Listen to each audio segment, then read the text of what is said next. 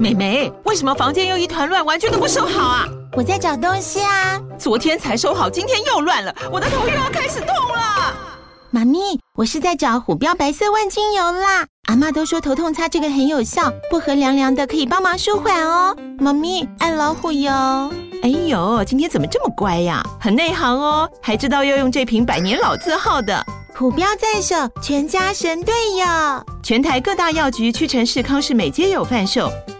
贵属城自治地零一五七零二号，北市卫药广自治地一一三零四零二三四号。使用前请详阅说明书、请语及注意事项。每一段关系都是一门功课，每一次经历都是生命的滋养。世界上最重要的东西，往往用眼睛是看不见的。One two three four。那我们就。今夜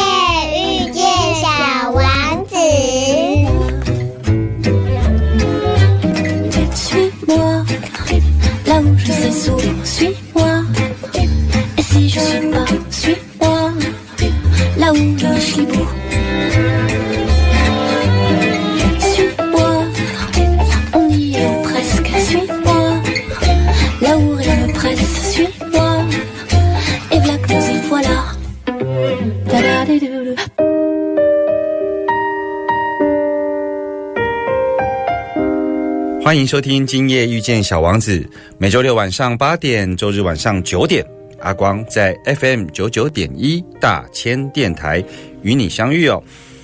嗯，今天要跟大家聊一个很特别的主题哦。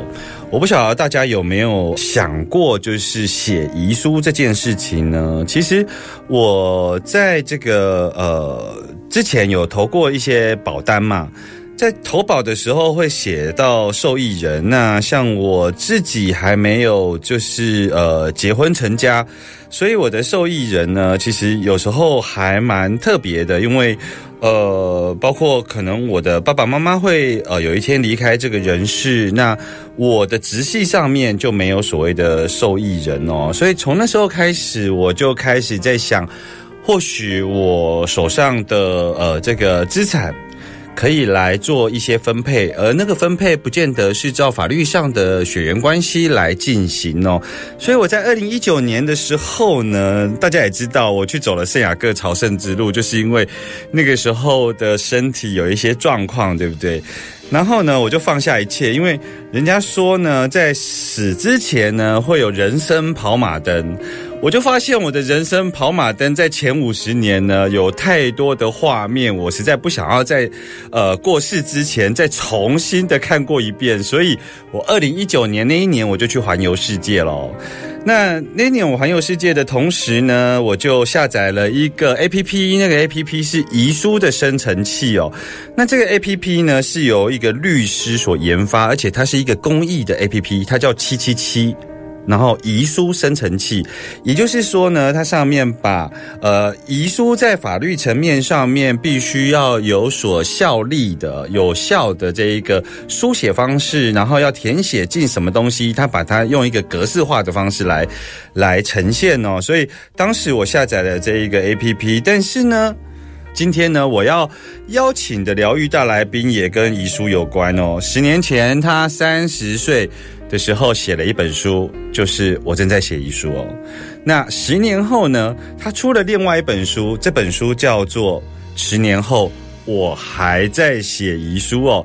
遗书到底有多难写呢？一写要写到十年哦。今天的疗愈大来宾呢，阿光邀请到的是陈伟林哦。伟林呢，他呢在出生的时候，他就得到了皮肤癌，所谓的皮肤癌呢，他自称是来自于这个斑点星球哦。那医师当时跟他的母亲说，应该会活不过三年哦。那从此之后呢，他不断的被宣判，被医师宣判说他有可能的死期，但没有想到这个阴间的大法官阎罗王啊，他却呢经常将这个宣判呢呃驳回哦。到底是陈伟林这一个呃，他提出的视线案吗？不然为什么会不断的被医师宣告、被法官宣告，可是大法官却不断的在驳回哦？今年他将近四十岁了，那他到底是为什么能够活到现在，而且他还活成自己的样子哦？马上来听听陈伟林的故事。慢点，慢点，慢点，让灵魂跟上我们的脚步。欢迎疗愈大来宾。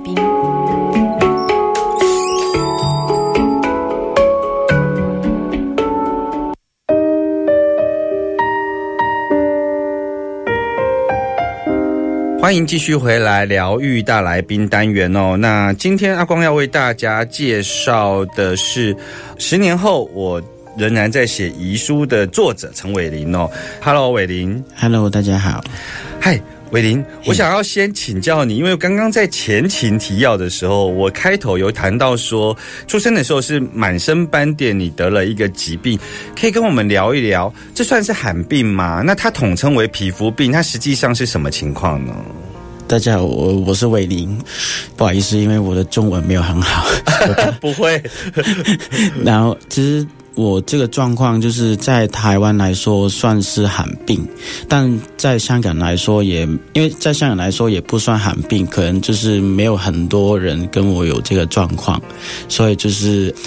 以前一出生的时候就是斑点已经满满身嘛，就是一身都是斑点。因为其实这个故事我也是听说了，因为我也没有什么记忆，就是听我妈说，当下就是她上上下来，就是我都一出生的时候还没剪那个脐脐脐带对然后医生就看到我的外表，然后就先要我打那个掌印。然后我妈要打那个掌印，然后我要有那个指毛，然后就确定那个孩子是我妈，然后才可以把那个脐带剪掉。对，所以我一出生的时候就已经很多斑点，但是因为小时候嘛，就是皮肤的状况就是比较小，所以是那个斑点没有好像现在那么多，就没有看那么清楚。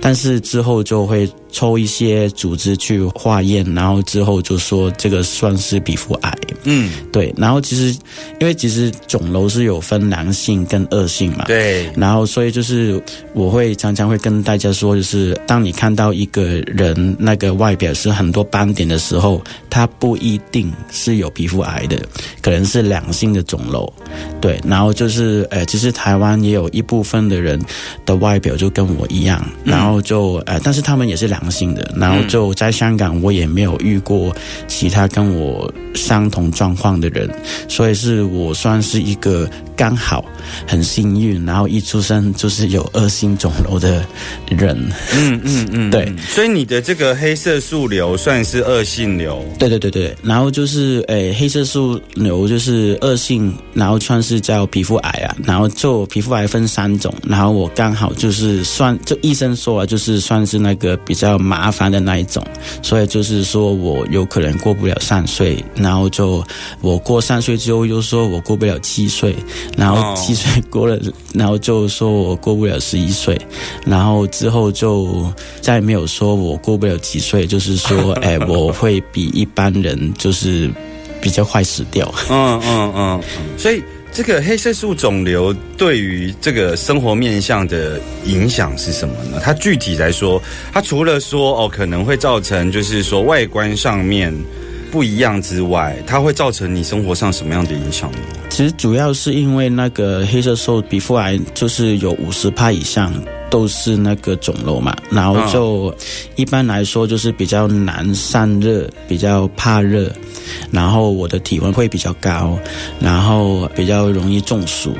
然后就呃还有其他的痛症，就是比如说我现在拍手，然后会痛，然后坐下来会痛，但不是每一个点点都会有那个神经的痛的问题，对，但是也因为我刚好就是蛮多部分也刚好刚好有那个点点或者是黑色素肿瘤，所以是我就可能睡觉呃睡不过三个钟头，然后会痛醒啊，嗯，对，然后因为我的身体就是有一大块，然后就是没有没有毛孔的，所以比较难散热。所以这个黑色素肿瘤，它不像皮肤一样，就是会有毛细孔，它是没有的。它不一定会有，因为不是每一颗都是恶性嘛。然后就是会，比如说有些良性的就会有一些毛孔，然后就很多毛毛。但就是呃，我身体里面就是我的背部啊，然后我的腰啊，然后我有一部分的大腿啊，然后就是整块，然后是没有毛孔的，然后就那个质感就算是树皮，好像就是你摸起来就是感觉就是好像树皮一样，是是那个质感是，对，所以就是就没有毛孔，然后就比较难散热，然后就也会，比如说，就我小时候啊，做一分钟也要换位置，然后因为它会好像盯着在那边，然后我要把它弄得比较有弹性一点点。呃，你是指你屁股坐住的位置？好，你说你不呃肚子对对对对对对对对对对对对哦对，就是包含背部啊、腰啊，然后就是连到大腿啊，一整块的。哦对对对哦，所以就是几乎就算是有这些没有很方便啦。嗯，你后来对于黑色素肿瘤的认识，它发生的原因是什么？是基因吗？对，就是医生就说算是基因的突变，所以它不算遗传，不是遗传，对对，不是遗传，并不是说呃遗传里头有隐性潜藏的基因，而是突变的问题。对，就没有隐藏的遗传的问题。我觉得台湾的医生讲的比较仔细，因为我以前在香港的时候就，他讲两分钟，然后我们就要换另外一个病人进来，然后、哦。对，然后就台湾的医生会比较讲很多细细节。细节，对。对，然后大概其实那个备胎，然后到那个三星期，然后到六星期之间，然后会有一些突变，所以就是会会变得不一样。所以到目前为止，你有认识跟你一样疾病的人吗？呃，有啊，就是如果良性的话，或是黑色素肿瘤的话，呃，算是黑色素痣啦。然后就是一般的华人世界里面就算是黑色素痣，但是在医学里面就是算是黑色素肿瘤。但是肿瘤有分良性跟恶性，然后我遇到很多就是良性的，然后在台湾也是也有一部分的人就是跟我的状况一样，OK，嘿。所以就是说，呃，有一些人异常增生的痣，都必须要注意，有可能是恶性的肿瘤的意思喽。对对对对 OK，只是说这样子的一个突变情况是在你胚胎生成的过程中，它大量发生在你身上的意思。对对对，可以这样说。所以呃，像我们成年人之后，自己身体上如果有异常增生的黑色素肿瘤，都有可能是同样的疾病，对吗？呃，那不一定，就是因为我们这个状况算是罕病，是，然后就是你呃要那个身体的皮肤，然后到某一个面积大，然后才可以算是所谓的疾病。是是，对对对对对我想我们先呃针对疾病的认识先介绍到这里，回来之后我想要继续来跟。伟林聊一聊与这样子一个疾病共存的这一段生命经验。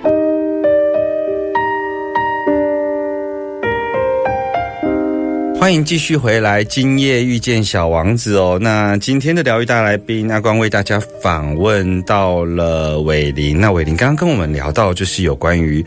他出生的时候就呃得到这个黑色素肿瘤，而且他这个面积，这个皮肤癌的面积哦，就是占了他身上的百分之五十，而且这个肿瘤上面有一些地方是没有所谓的毛细孔，所以他可能没有办法散热之类的一些生活上面的影响哦。但是接下来呢，我其实是想要来问一问伟林，他写的第二本书叫做《十年后我还在写遗书》哦。我记得在第一章节你就已经很明白的讲到一件事情，就是说，因为医师的宣告，所以让你成为不被期待的人，或者你的说法是说，这个社会不期待你，其实也代表就是放弃你嘛，对不对？可是呢，就是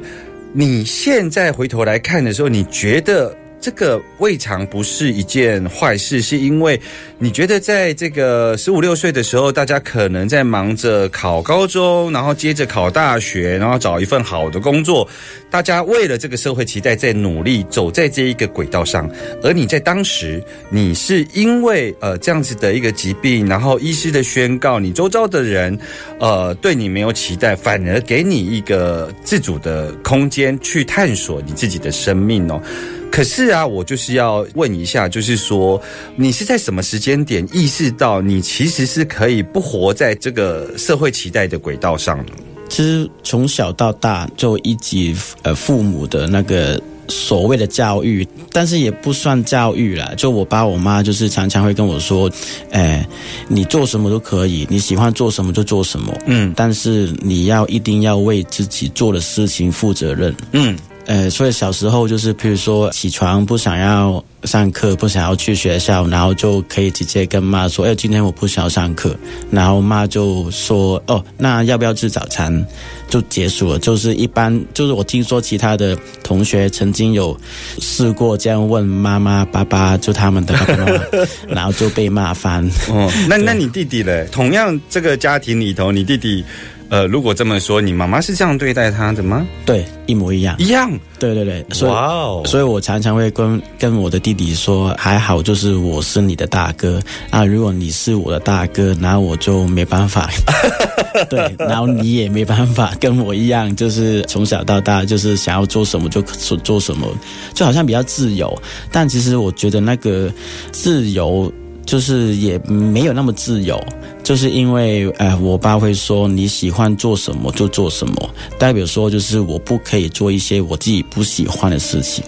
就哦，对对对，简单来说就是，比如说每天起床，然后一定会赖床吧，就是不想要离开，然后就如果我不想要离开那个床，那我就干脆不要离开啊。但是你也知道身体的状况，就是每一天醒来一定会想要。去尿尿，去上厕所，然后我小时候就是很多时候就是跟那个尿尿战斗，就是哎，我就想要待在床上，我就不想要下去啊。但是那个身体会告诉你，就是哎，不行啊，你一定要下去啊。对，所以就是以前就是想做什么就做什么，然后就是让我很多提醒，到底是不是真的可以，我想要做什么就可以做什么。嗯嗯嗯，所以身体也在提醒你有一些限制存在，就对了。对对对对对对对，所以就是那个是小时候的经验，对，嗯所以就是到国中的时候，然后就就慢慢就知道哦，有什么事情就是一定要负责任，然后就是有什么事情，然后就也。不用负那么多责任，譬如说在在学校里面，就是我觉得哦，为什么就是每个人读书，然后读到那个样子那么惨，然后、然后很不开心，甚至是会有一些焦虑啊。就是我看我的同学，然后我就干脆跟我妈说，那我就不读书了。然后我妈就说没关系啊，就是你的生命是你的。对，然后就是这样听起来就是好像我妈没有家教，然后就是好像就是放任我去做什么，好像放养一样。但是其实不是，就是回过头来就是，就我是我妈的第一个儿子，然后有刚好有这个状况，所以就是其实他也不知道。怎样去处理？就是因为医生也会说，怕我过不了三岁、七岁、十一岁，然后就是这些皮肤癌，就是如果要治疗的话，就是要换肤，但是换肤要十几年的时间待在医院，也没有一定会可以康复。那倒不如就是，呃，我爸就说，那就快快乐乐死在家里就好了。所以就是为什么会有这个想做什么就做什么那个家教。你你你自己现在现在事后来看，所谓的事后是说你现在离开原生家庭的这个脉络，重新回去看的时候，嗯，你从你有意识以来，你就觉得母亲就是那个跟你相处的，就是对于你的这个生养最高的原则就是快乐。对，从有意识以来，那你自己再重新回头来看，你父母亲这个东西是有转折的吗？还是他原来？所以你因为你刚刚讲到弟弟那一段嘛，你说如果弟弟今天是长子，对。可能就不一样了，可能不一。样，对，就是因为一般的父母也会跟那个社会的期待，嗯，甚至是那个社会的要求，对，就是你怎样当一个成功的人，然后就是你一定要努力去读书，然后考大学，大学之后要，呃，有一份赚比较多钱的工作，然后就要一定要买房，然后也买车，然后就是这样生活起来，就看起来别人会觉得你才可以生活的好好的。其实，其实伟林，如果听你这么说来啊，你在书里头讲说，作为一个不被社会期待的人，这样子的描述，它背后其实是有一个影像，就是你的父母亲帮你顶住了那个不被社会期待的那个压力耶。对，但是他们也没有什么顶住，啊，就是他周遭的人，他比方说他你的亲戚或是他的朋友，会。对于他这样子的一个有不适应吗？会吗？会。我妈说，就是头几年的我，就是我小时候，她也没有很习惯带我出去啊。然后带我出去一定会给别人指指点点啊。对。然后就是要面对很多不同的目光，但是他们也没有跟我说，那诶，如果有人这样对你，你应该怎样对他？也没有这些意见或者是建议。嗯。所以就是我就小时候就是从自己就慢慢去。跟那个社会沟通，跟这个就认识这个社会，然后就发现，哎，原来不管我怎样去努力，然后到最后一定会先看你的外表。对，嗯，看你的外表，然后就算你现在是医生也好，或者什么，也不一定会有人相信你的。如果他从你的外表上面看到你一点点的话，是，所以就是干脆那就做自己哦。嗯，然后，然后就，所以呃，我常常会很感谢我的所谓的病，我也很感谢我的皮肤癌，然后就可以让我很实在的做自己，然后就是可以很快、很直接跟那个社会的期待。断绝那个所谓的关系，嗯对对对对，但呃，慢慢就发现，其实现在已经长大了嘛，然后就是慢慢发现，就是我以前做的事情，然后也没有做的不对的地方，因为比如说到我现在已经四十岁了，然后就是很多人也会直接问你，哦，你的点点是什么？不管你有没有写书也好，不管你做什么，还是会一，比如说我刚刚搭捷运过来，嗯，然后也会。有很多人就是看着你，然后会有一个阿妈过来就说：“哎，你这些你没有看医生哦。”所以就是呃，可能因为我真的是小众，然后就是本来社会里面也没有太多经验，就是教一般的民众，然后怎样对待我这个人。其实你你的出现才正是我们学习如何跟你相处。你没有出现，我们根本无法学习跟你相处的方式，你知道吗？对，呃，说真的，其实我们也很无助啊。可以这样说，对。那我觉得是，呃，那倒不如就不用跟我相处就好，你跟你自己相处就好。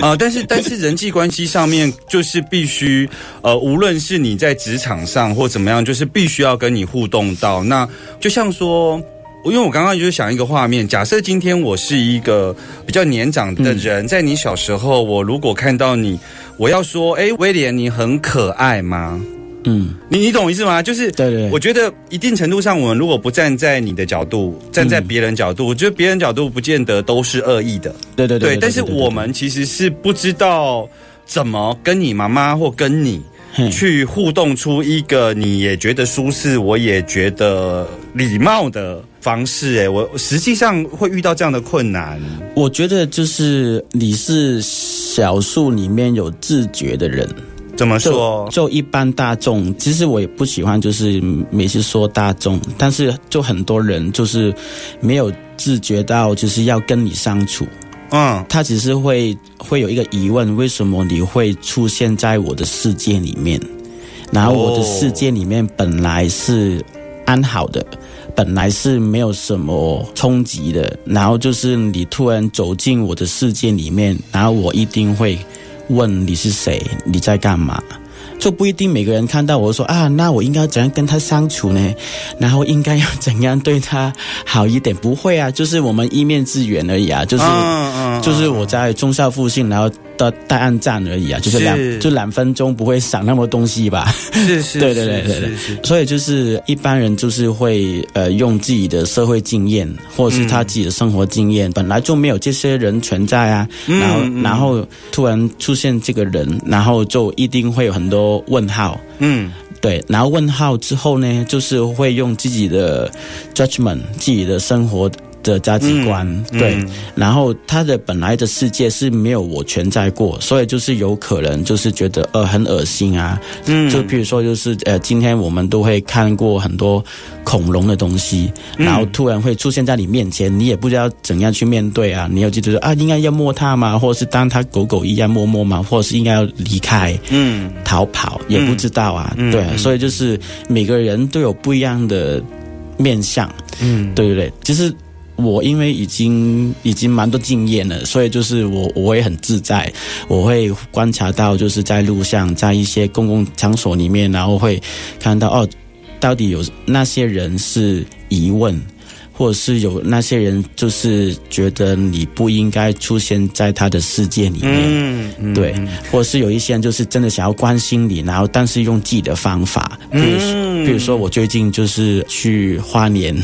然后丰年祭，然后就是吃午餐，然后就埋单之后，就是里面的。阿妈就是真的很关心我，然后就跑出来，就是说她有一个油，然后就说她以前也是查查之后就那些黑色点点就不见了，然后就送、就送一瓶给我啊，嗯然后、嗯嗯然后我也觉得很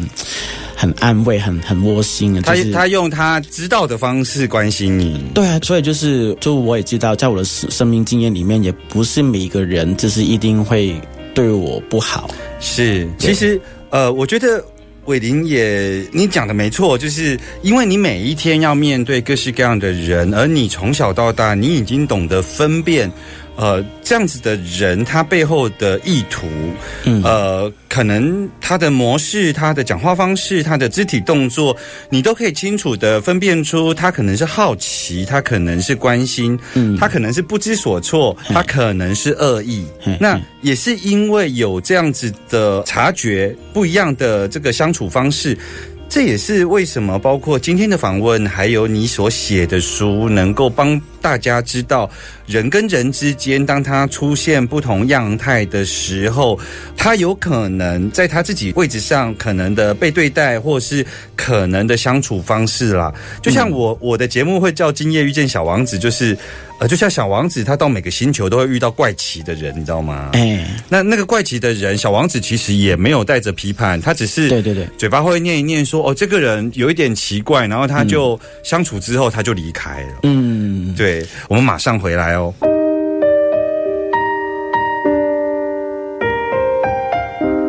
欢迎继续回来疗愈大来宾单元哦。那我要紧接着来跟呃伟林来聊一聊，就是说，其实，在刚上一趴的访问里头，呃，你谈到了一个重点，就是你的母亲是从你有意识以来，她就是以快乐学习，就是说你人生要以快乐为最主要目标的这样子的一个态度，在跟你相处，在教育你嘛。那在这个背后，你自己事后现在重新回去看，你觉得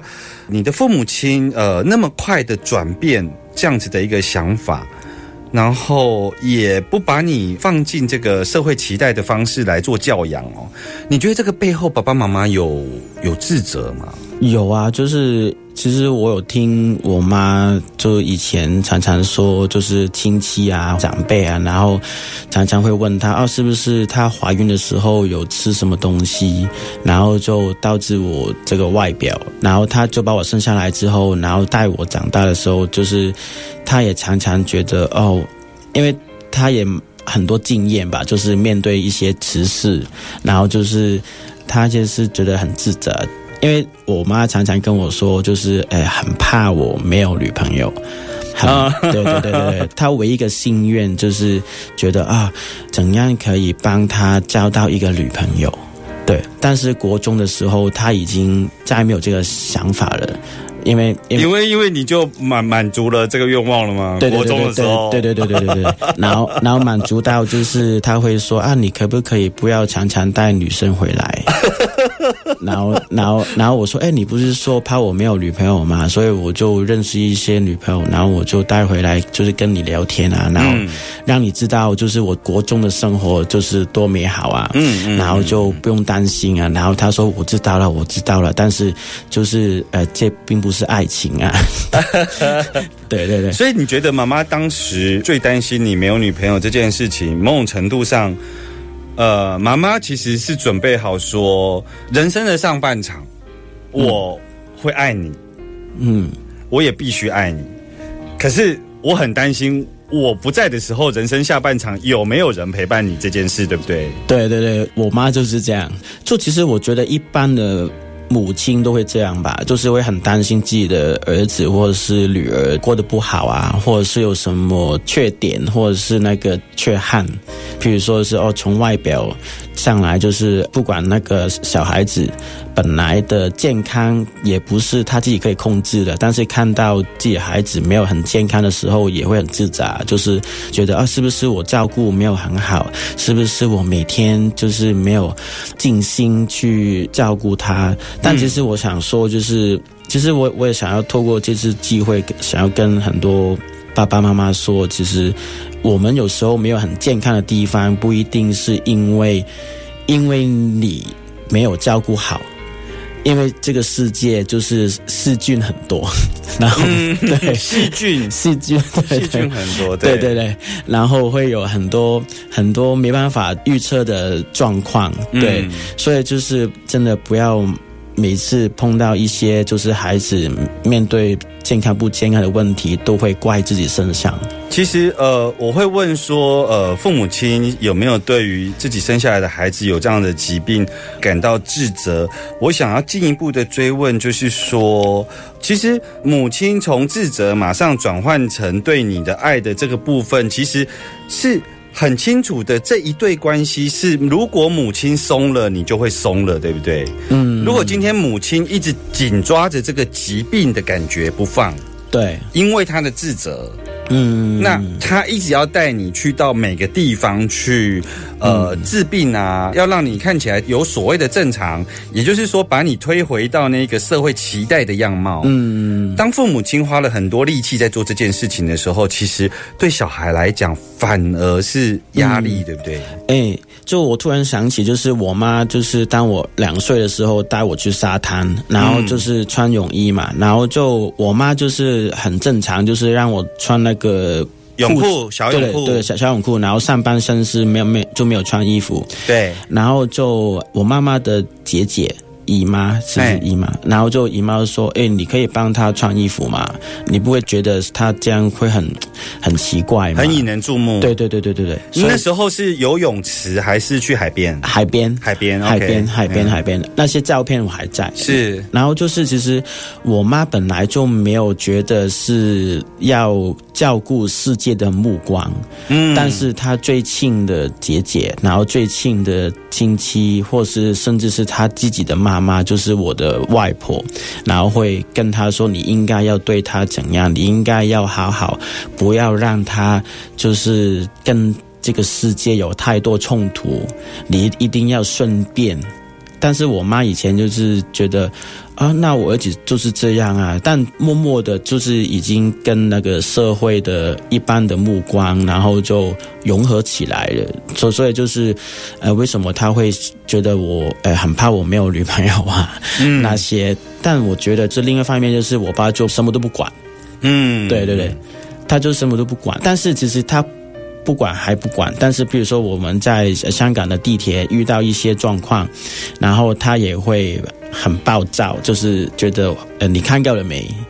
你看够了吗？就会直接跟其他人起冲突。嗯嗯所以我就抓到两个点，就是诶，我爸很爆炸的一个人，哦，对，然后我妈就是觉得自己的儿子没问题，不过、嗯不过有有方法让他再过得好一点，然后也要去追求一下。嗯，对，所以是我从小到大会抓到这两个点，然后我就就现在会很会运用这两个点。